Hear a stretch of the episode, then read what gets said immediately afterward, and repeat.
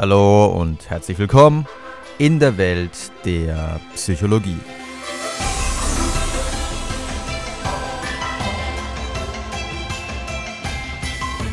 Unbewusste Beeinflussung durch Werbung, Manipulation durch Musik, Gerüche etc. und Manipulation durch subliminale Botschaften.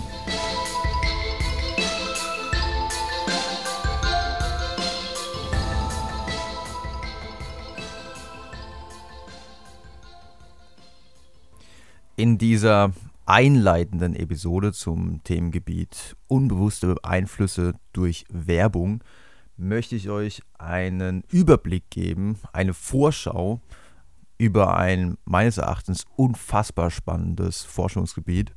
Ein Forschungsgebiet, über das wir meines Erachtens alle deutlich mehr wissen sollten, denn tagtäglich sind wir unzähligen Beeinflussungsversuchen von Seiten der Werbung ausgesetzt. Und da wir so wenig wissen über dieses Thema, ist uns häufig gar nicht bewusst, warum wir uns jetzt für dieses, aber nicht für jenes Produkt entschieden haben. Also warum haben wir uns jetzt für diesen Wein entschieden und nicht etwa für den anderen Wein, der genauso viel kostet und genauso schmeckt.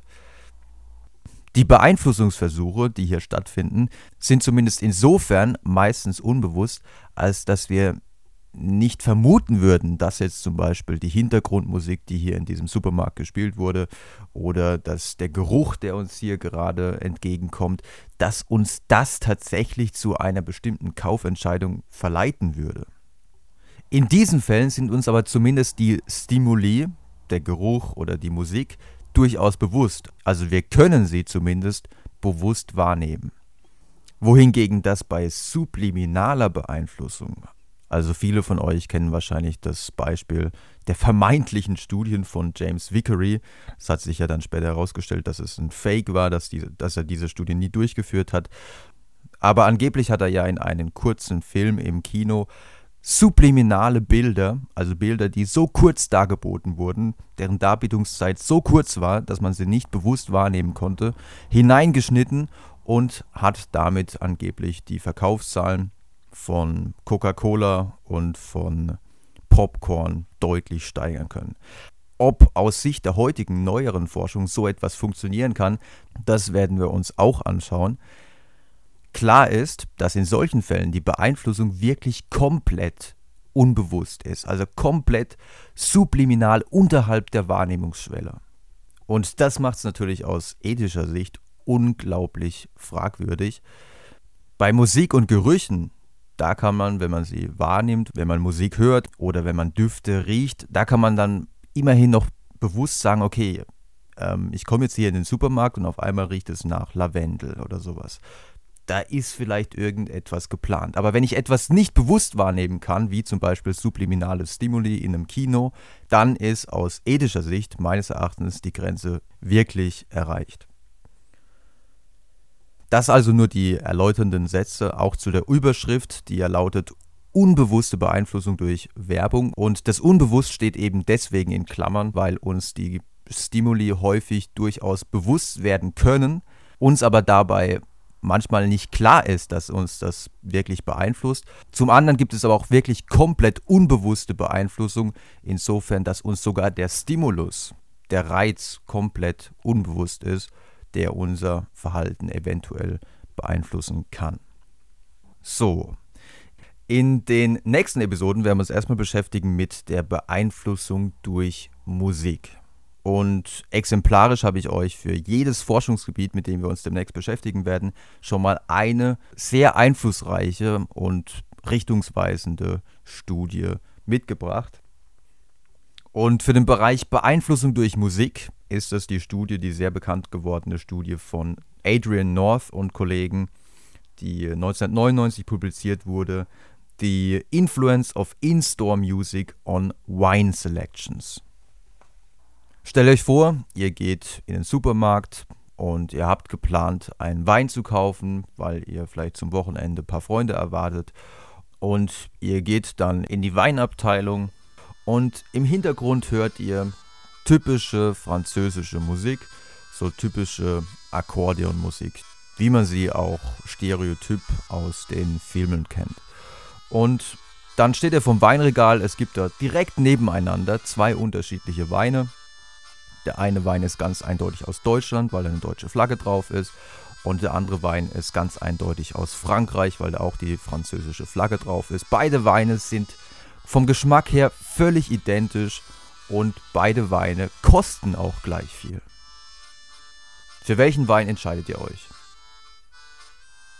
Falls es euch genauso ergeht wie den Versuchspersonen in dieser englischen Studie, es wurde in England durchgeführt, dann ist die Wahrscheinlichkeit groß, dass ihr euch dann für den französischen Wein entscheidet. Während an anderen Tagen, an denen deutsche Bierkellermusik gespielt wurde, also es waren vornehmlich Musik mit Blasinstrumenten, an den Tagen wurde eher der deutsche Wein gekauft. Ziemlich abgefahren, oder? Ähm, man hat danach auch noch viele Versuchspersonen befragen können. Ja, äh, wir haben gerade gesehen, dass du dich für diesen Wein entschieden hast. Ähm, was meinst du, hat die Musik einen Einfluss auf deine Entscheidung gehabt? Und nur sechs von 44 Versuchspersonen haben gesagt, dass sie sich durch die Musik wirklich bei ihrer Entscheidung haben beeinflussen lassen. Das heißt, viele Versuchspersonen haben das entweder nicht zugegeben oder sie waren sich wirklich nicht bewusst dessen, dass die Musik ihre Entscheidung beeinflusst hat. Also wirklich eine sehr interessante Studie, die heutzutage in der Psychologie als Landmark-Studie bezeichnet wird, also wirklich als richtungsweisende Meilenstein-Studie in diesem Forschungsgebiet.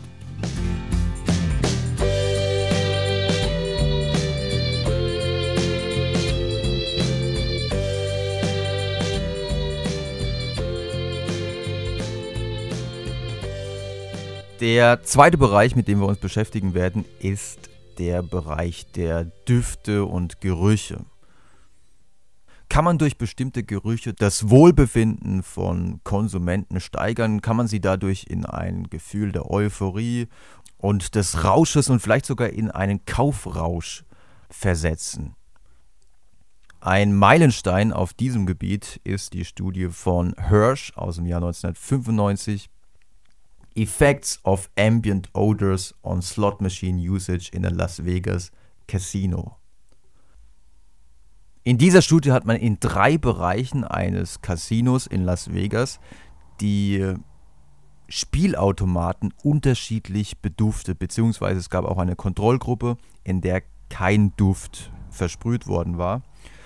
Und in einem Bereich dieses Casinos, in dem ein ein spezieller Duft verbreitet worden war, stieg der Umsatz an den Spielautomaten drastisch an, nachdem dieser Duft versprüht worden war.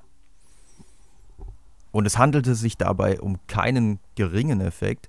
Bis zum heutigen Zeitpunkt ist es meines Erachtens eine der Studien, die vielleicht den größten Effekt von Duftmarketing, wenn man so will, ähm, dokumentiert.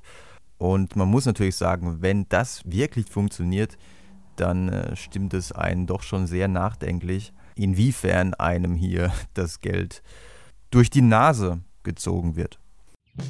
Aber wir werden im Zusammenhang mit Düften und Gerüchen, genauso auch nochmal im Zusammenhang mit Musik, sehr schöne Studien kennenlernen, in denen man beobachten konnte, dass bei angenehmen Düften oder angenehmer Musik die Menschen zum Beispiel auch hilfsbereiter werden. Und das ist doch mal eine schöne Message.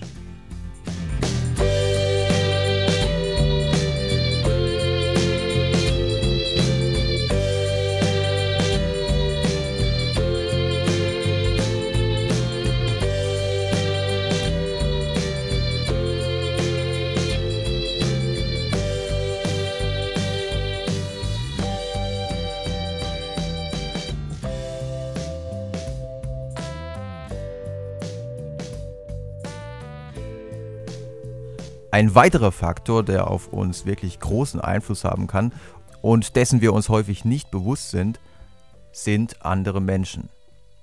Gerade in Situationen, in denen wir nicht so genau wissen, wie wir uns verhalten sollen, orientieren wir uns häufig daran, was derjenige, der gerade vor uns dran ist, ähm, was der eigentlich gerade macht. Also wenn ihr zum Beispiel an der Eisdiele steht und ihr seid mit ein paar Kumpels unterwegs. Da kann es dann schon mal vorkommen, dass ihr nicht genau wisst, hm, was nehme ich denn eigentlich heute? Nehme ich nur ein Bällchen oder nehme ich gleich zwei, drei? Und, und welche Sorte nehme ich eigentlich? Soll ich mal was Neues ausprobieren? Vielleicht das Dönereis oder bleibe ich bei Schokolade und riskiere mal lieber nichts? Was derjenige vor uns macht, kann in solchen Fällen wirklich einen großen Einfluss auf uns haben. Das konnte man zum Beispiel auch zeigen in der Studie von McFerrin und Kollegen mit dem Titel I'll have what she's having. Effects of social influence and body type on the food choices of others. In dieser Studie hat man Versuchspersonen gesagt, okay, ähm, in diesem Experiment geht es darum, einen Kinofilm sich anzuschauen und wir wollen danach wissen, ja, wie fandest du den eigentlich? Und damit wir das Ganze ein bisschen schneller über die Bühne bringen, macht ihr das immer in Zweiergruppen. Das heißt, ihr werdet dann nicht ganz alleine da in das Kino reingegangen, sondern euch wurde noch jemand zugeteilt, mit dem ihr diesen Film euch anschauen durftet. Und dieser jemand, der zugeteilt wurde, war ein Verbündeter des Versuchsleiters. Also der wurde geschult, immer sich auf eine bestimmte Art und Weise zu verhalten. Wofür sich die Versuchsleiter wirklich interessierten, war überhaupt nicht dieser Kinofilm, sondern es ging darum, wie viel Süßigkeiten man sich nimmt. Hä? Naja, also man hat den Versuchspersonen vor dem Kinobesuch gesagt, wir haben hier ein paar Süßigkeiten als Verpflegung während des Kinofilms. Hier könnt ihr euch aus der Schale ein paar Süßigkeiten rausnehmen. Nehmt so viel wie ihr wollt. Und die könnt ihr dann mitnehmen ins Kino und dann könnt ihr im Kino äh, die Süßigkeiten essen, wenn ihr wollt. Und es war natürlich jetzt so, dass die Verbündete des Versuchsleiters, die Komplizin, immer als erstes sich Süßigkeiten nahm. Einmal hat sie sich ganz wenig Süßigkeiten genommen, zum Beispiel nur zwei Süßigkeiten. Und in einer anderen Gruppe mit anderen Versuchspersonen hat sie sich ganz, ganz viele Süßigkeiten genommen, nämlich 30 Süßigkeiten. Und die Frage war jetzt in Abhängigkeit davon, wie verhält sich die Versuchsperson.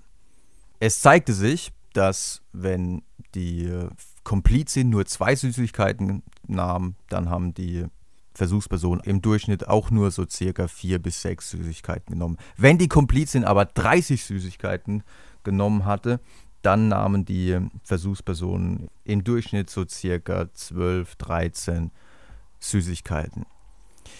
Das war allerdings noch nicht mal das überraschendste Ergebnis, sondern das wirklich Interessante an dieser Studie war, dass das Körpergewicht der Komplizin auch variiert wurde.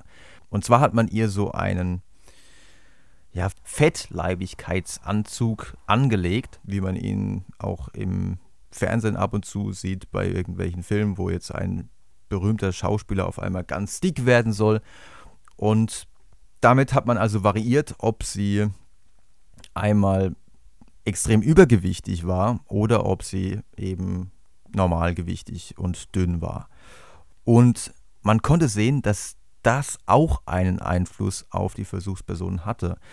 Wenn die Komplizin übergewichtig war und sich wahnsinnig viele Süßigkeiten nahm, nämlich 30 Süßigkeiten, dann haben die Versuchspersonen weniger Süßigkeiten genommen, als wenn die Komplizin dünn war. Man hat das so interpretiert, dass sich die Versuchspersonen wohl unbewusst von dieser ja, übergewichtigen äh, Komplizin abheben wollten und deswegen haben sie, wenn sie übergewichtig war, nicht so viele Süßigkeiten genommen.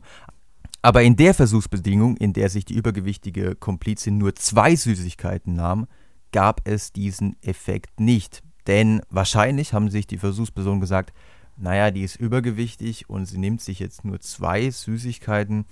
Naja, wahrscheinlich ist sie auf Diät. Also orientiere ich mich jetzt mal nicht so sehr daran und tatsächlich haben die Versuchspersonen dann mehr Süßigkeiten genommen, als wenn es, sich um eine dünne Komplizin handelte. Also wirklich sehr interessante Studien. Jetzt kann man fragen, ja, was hat es denn mit Werbung zu tun? Ähm, zum einen ist natürlich so, dass in der Werbung Verhalten modelliert wird. In der Werbung sieht man dann nicht nur, dass die Leute einen Kasten kaufen, sondern sie machen dann den Kühlschrank auf oder den Abstellraum auf. Und es ist alles voll mit Bierflaschen. Zum anderen mh, hm, könnte der eine oder die andere Eisdielenbesitzer, Besitzerin auf die Idee kommen, naja, wenn jetzt ein neuer Kunde kommt, dann äh, schleuse ich einfach einen Verbündeten ein, der kurz vor diesem neuen Kunden bedient wird und der soll einfach eine große Menge bestellen.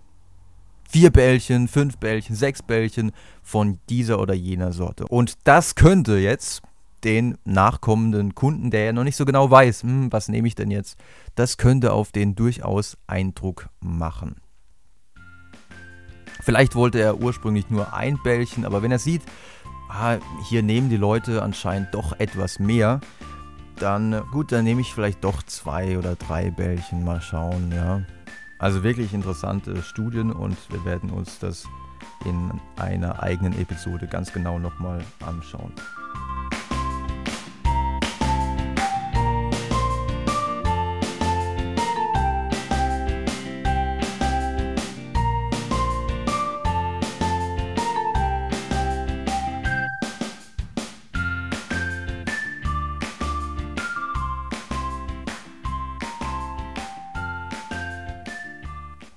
Dann gibt es noch andere Umwelteinflüsse, die zum Beispiel in der Studie Dogs on the Street, Pumas on Your Feet, How Cues in the Environment Influence Product Evaluation and Choice beschrieben werden.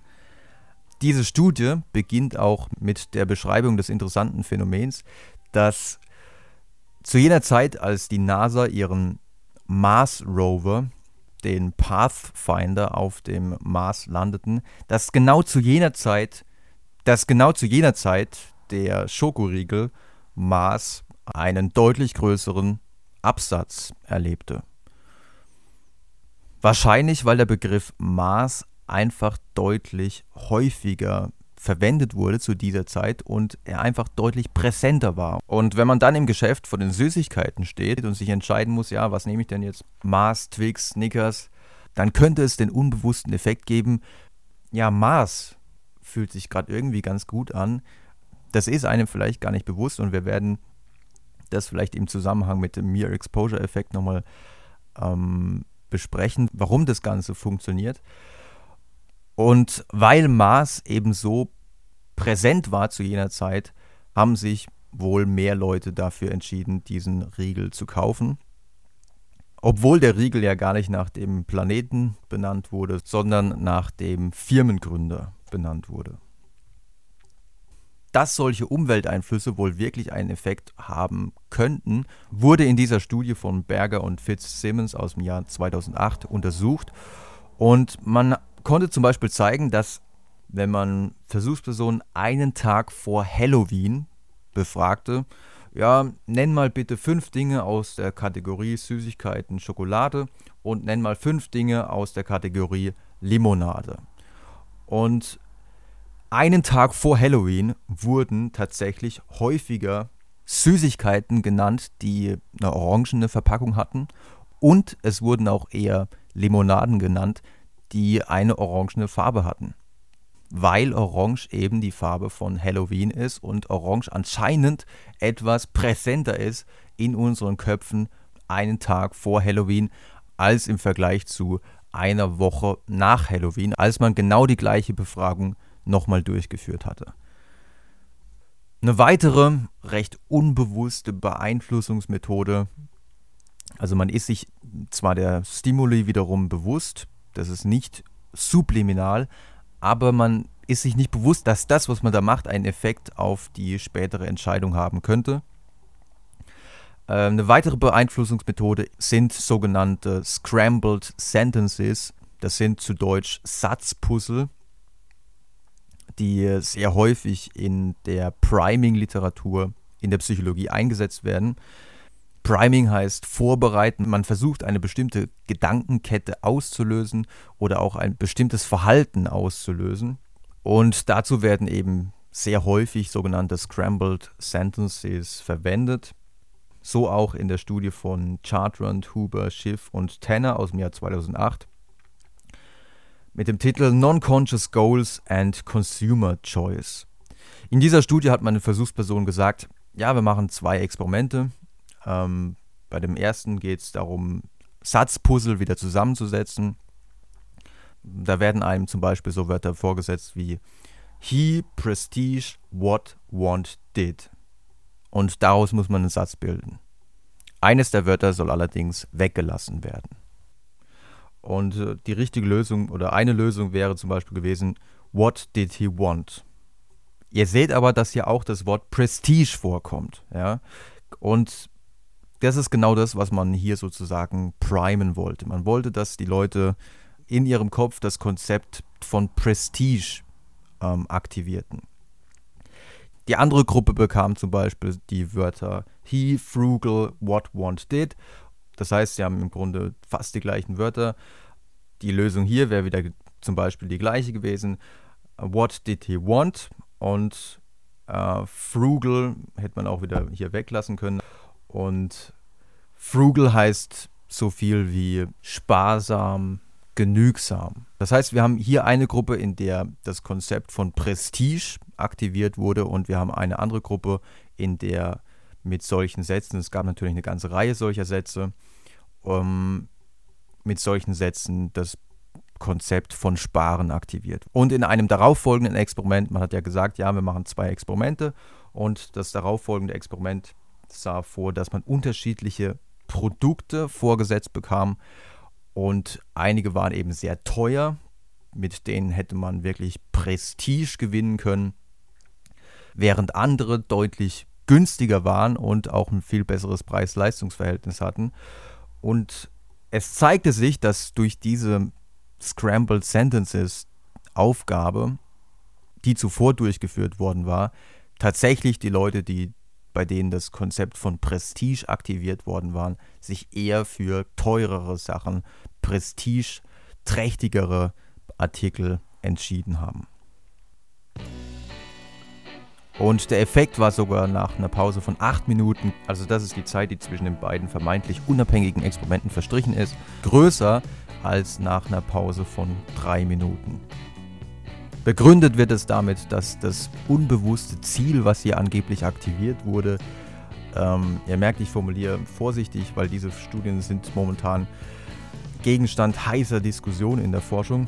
Ähm, man, man vermutet, dass der Effekt nach acht Minuten größer war, weil das unbewusste Ziel, das angeblich aktiviert worden war, mit der Zeit umso stärker wird.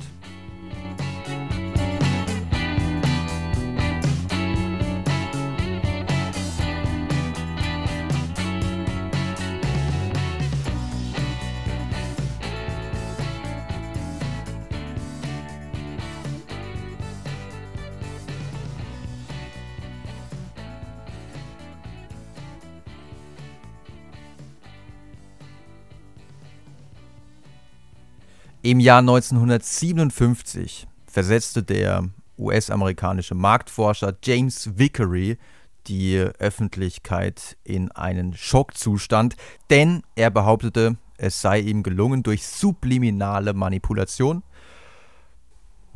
die Verkaufsraten von Coca-Cola um 18% und von Popcorn um 57% in einem Kino gesteigert zu haben, nachdem er eben in einen kurzen Film mit dem Titel Picnic ähm, ganz kurz eingeblendet hatte, Drink Coca-Cola oder Eat Popcorn. Schon damals war es ein bisschen merkwürdig, dass er all den Forschern, die natürlich gerne gewusst hätten, ja, sag uns mal, wie du es genau gemacht hast, zeig uns mal deine Daten. All den Forschern hat er gesagt, nee, mm, das möchte ich jetzt nicht offenlegen, weil das ist jetzt weil das ist Betriebsgeheimnis. Ich wäre ja blöd, das euch mein Geheimnis zu erzählen. Mit dieser Vorgehensweise war er auch sehr erfolgreich, denn er spielte bis zum Ende der 60er Jahre mit, mit seiner Marketingfirma, die zuvor kurz vor der Insolvenz stand, 4,5 Millionen Dollar ein, was heute in etwa 35,6 Millionen Dollar entspräche. Der eigentliche Grund, weshalb Vickery so vorsichtig war, irgendwelche Daten herauszugeben, war wohl in Wirklichkeit, dass es gar keine Daten gab. Denn James Vickery gab selbst zu, einige Jahre später, dass er alles erfunden hatte. Er wollte einfach seine am Rande des Ruins stehende Firma retten. Er wollte den Konkurs abwenden und deswegen hatte er sich diese Studienergebnisse aus den Händen gesaugt. Das Ergebnis dieses Betrugs ist leider bis heute fatal, denn es gibt immer noch wahnsinnig viele Webseiten im Internet, in denen subliminale Manipulation mit genau diesen Experimenten von James Vickery, die gar nicht existieren, verteufelt wird. Und es geht sogar so weit, und das hat mich persönlich ein bisschen schockiert, dass in einer Sportvorlesung hat uns tatsächlich der Professor von diesem Experiment berichtet. Und er hat uns wirklich erzählen wollen, dass diese Effekte existieren, dass es wirklich so funktioniert. Und da muss ich schon sagen, dass es ein bisschen traurig ist, dass solche experimentellen Ergebnisse, die erstunken und erlogen waren, leider so lange im öffentlichen Gedächtnis bleiben. Ja? Das ist wirklich schwierig wieder rauszukriegen. Jetzt könnte man sagen, ja, nur weil die Ergebnisse erfunden waren und äh, nur weil es diese Experimente nicht wirklich gab, heißt es ja nicht, dass es nicht trotzdem funktionieren könnte. Mach doch einfach mal genau diese Studien, die James Vickery vorgegeben hat, durchgeführt zu haben. Genau das hat man gemacht. Man hat versucht, diese Studien zu replizieren. Man hat in der Folge wirklich einige Experimente durchgeführt mit subliminalen Manipulationsversuchen und es kam meistens nichts raus. Meistens hat es überhaupt nicht funktioniert, kein Effekt. So wie sich James Vickery das damals vorgestellt hat, wir schneiden einfach in den Film ganz kurze Bilder rein äh, mit ganz klaren Ansagen, trink Coca-Cola oder iss Popcorn. So funktioniert es auf jeden Fall nicht. Aber vielleicht funktioniert es ja anders. Und es ist wirklich erstaunlich, es gibt in den letzten Jahren vermehrt Forschung zu diesen Fragen, die gerade in neuester Zeit zu dem Schluss kommt, es gibt durchaus Effekte. Subliminale Beeinflussung ist nicht kompletter Schwachsinn, sondern es kann durchaus Effekte geben, die allerdings jetzt nicht gigantisch ausfallen. Also es sind meistens wirklich sehr kleine Effekte. Man braucht also sich nicht zu viel Sorgen zu machen deswegen, ähm, zumal es ja in vielen Ländern verboten ist, subliminale Werbung durchzuführen. Seit James Vickery wurde das einfach in vielen Ländern untersagt. Tja, aber wie sehen denn jetzt neuere Studien zu subliminaler Beeinflussung aus? Eine der einflussreichsten Studien ist sicherlich die Studie von Joel Cooper und Grant Cooper aus dem Jahr 2002 mit dem Titel Subliminal Motivation, a Story Revisited, erschienen im Journal of Applied Social Psychology. Man hat ja gleich zwei Experimente durchgeführt, um auch zu schauen, ob die Ergebnisse aus dem ersten Experiment sich replizieren lassen. Und es ging darum, ob man durch subliminale Bilder, so ähnlich wie das James Vickery damals gemacht hat, die man in einen Film, in dem Fall war es ein Zeichentrickfilm, nämlich eine Simpsons-Folge, ob man durch solche subliminalen Bilder zumindest Leute durstiger machen kann. Also ihr seht, es geht hier nicht darum, etwas Konkretes zu kaufen. Nicht, es geht nicht darum, Coca-Cola zu kaufen, sondern es geht einfach darum, ein recht unspezifisches Bedürfnis zu wecken. Und dazu hat man in der ersten Studie in die Simpsons-Episode zwölfmal eine Cola-Dose eingeblendet und zwölfmal das Wort thirsty, also durstig. In der Kontrollgruppe wurden stattdessen weiße Bilder eingeblendet. Also eingeblendet heißt, dass es hier für 33 Millisekunden präsentiert wurde. Eine ganz kurze Zeit, also so kurz, dass man das wirklich nicht wahrnehmen kann oder zumindest ist es sehr selten, dass das jemand wahrnimmt. Es gibt ja auch Unterschiede hinsichtlich der Verarbeitungsgeschwindigkeit. Äh, und es kann schon sein, dass ein Reiz, der für der, die eine Person subliminal ist, für die andere Person nicht subliminal ist, sondern supraliminal.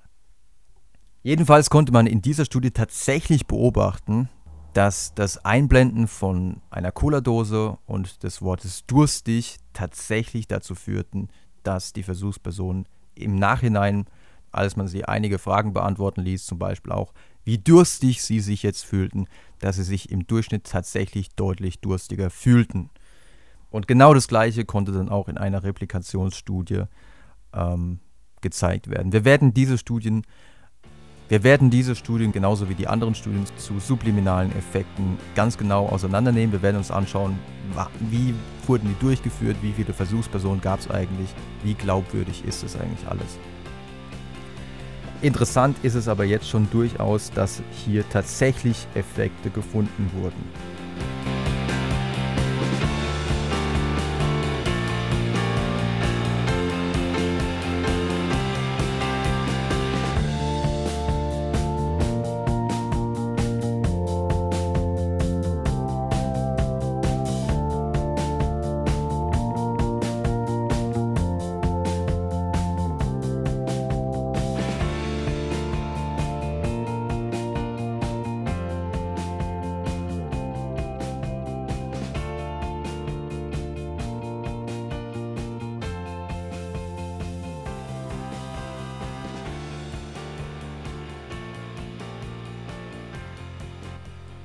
Während es in der Studie von Cooper um unspezifische Effekte ging, also ist es möglich, jemanden einfach mal durstiger zu machen, ohne dass man sagt, okay, ähm, ich versuche jetzt durch die subliminale Manipulation die Person dazu zu bringen, ein bestimmtes Produkt zu wählen, ging es in der Studie, die 2006 publiziert wurde und auch für sehr viel Aufsehen sorgte in der Forschungswelt, ging es in dieser Studie von Karremans und Kollegen, das waren, das sind holländische Forscher, ging es in dieser Studie tatsächlich darum, die Versuchspersonen dazu zu bringen, ein bestimmtes Produkt zu wählen. Und das Produkt, zu dem man sie verleiten wollte, war das Produkt Lipton Eistee. Also Eistee von Lipton. Kennt wahrscheinlich fast jeder. Und das Überraschende war, dass das tatsächlich funktionierte. Allerdings nur, wenn es sich bei den Versuchspersonen um sehr durstige Versuchspersonen handelte. Das heißt, in der Gruppe, in der die Versuchspersonen einen salzigen Drops gelutscht hatten, also man hat ihnen vorher gesagt, ja, wir machen hier eine Pilotstudie und dafür lutscht mal bitte diesen salzigen Drops, da ist nämlich ein Buchstabe und du musst mit deiner Zunge detektieren, welcher Buchstabe da drauf ist. In der Gruppe waren die Versuchspersonen tatsächlich durch dieses subliminale Priming beeinflussbar. Die Idee, die dahinter steckt, ist, dass wir nur oder gerade dann äh, für solche unbewussten Beeinflussungsversuche empfänglich sind, wenn wir auch wirklich gezielt nach einem entsprechenden Produkt suchen. Also wenn wir wirklich sehr durstig sind, dann kann uns so ein subliminaler Stimulus eher beeinflussen, sodass wir also, wenn wir uns dann vor die Wahl gestellt sehen, danach entscheidest du dich eher für Lipton-Eistee oder entscheidest du dich eher für ein normales Mineralwasser, was eben nicht so sehr als Durstlöscher gilt wie Lipton-Eistee, dann kann diese subliminale Beeinflussung tatsächlich Früchte tragen. Und mittlerweile muss man sagen, die Ergebnisse wurden schon das eine oder andere Mal repliziert. Das heißt, es scheint da tatsächlich einen Effekt zu geben. Wobei man aufpassen muss, ob diese subliminalen Stimuli wirklich immer so unbewusst waren. Also vielleicht hat es doch irgendwie jemand gesehen, irgendjemand wahrgenommen und hat sich dann entsprechend der Hypothese verhalten. Aber das werden wir uns alles nochmal ganz genau anschauen.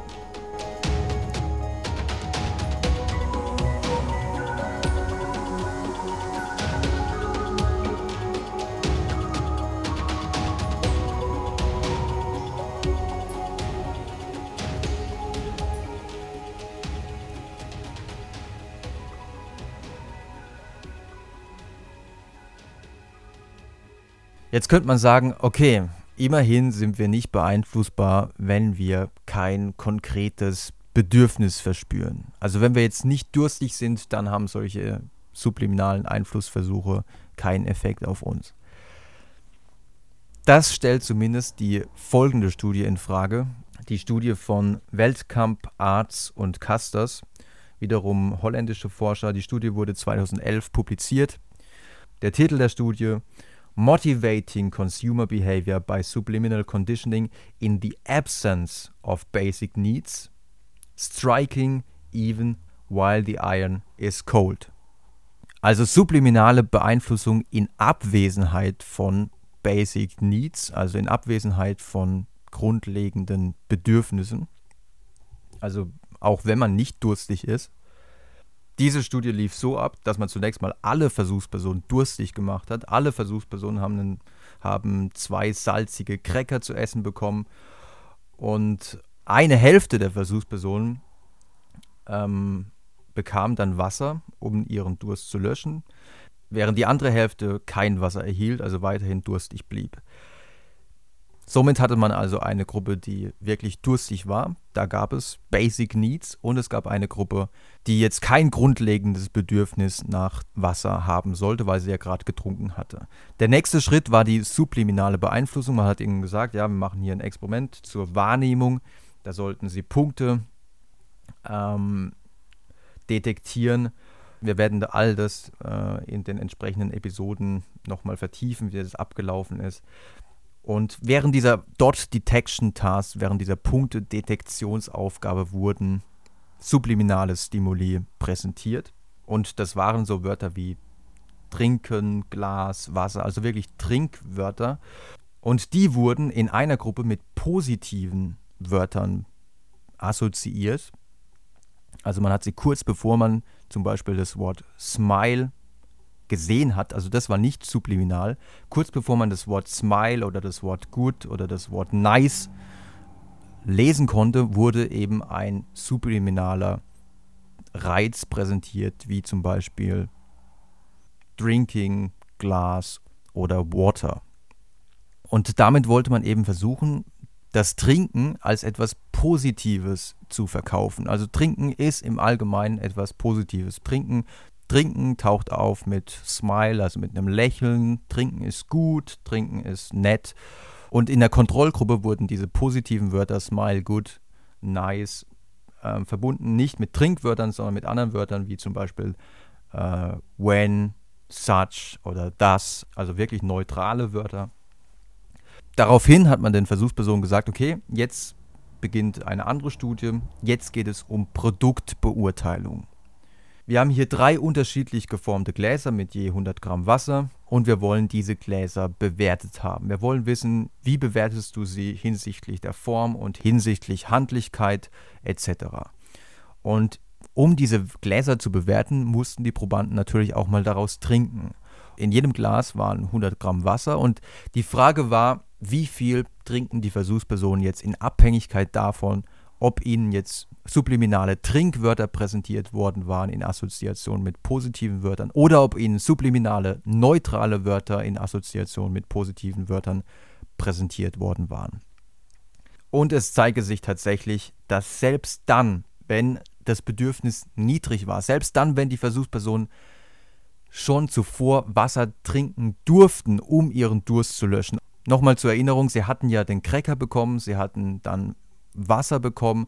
Das heißt, ihr Durst sollte eigentlich gelöscht worden sein. Und trotzdem war es in der Gruppe so, die durch diese subliminalen Trinkwörter beeinflusst worden war, war es in dieser Gruppe trotzdem so, dass sie jetzt mehr Wasser tranken. Zum jetzigen Zeitpunkt ist es eine der, ich sag mal, gefährlichsten Studien, ähm, weil im Grunde bedeutet das ja, dass wenn ich etwas Positives im Fernsehen sehe, wie zum Beispiel eine Happy End-Szene in einem Fernsehfilm. Und dann etwas subliminal präsentiert wird, ähm, nehmen wir mal jetzt etwas aus dem Marketingbereich, wenn jetzt zum Beispiel dann irgendein Getränk, um jetzt noch mehr Schleichwerbung zu machen, nehmen wir mal nochmal Lipton Eistee, wenn dieses Getränk in, genau in diesem Moment subliminal dargeboten werden würde, dann könnte es sein, dass es einen Effekt hat. Diese Studie mit einem konkreten Produkt, die gibt es noch nicht. Und es bleibt die Frage, ob so etwas funktioniert. Es bleibt auch die Frage, ob diese Studien wirklich gut gemacht sind. All das werden wir in den nächsten Episoden untersuchen. All das wird unglaublich spannend.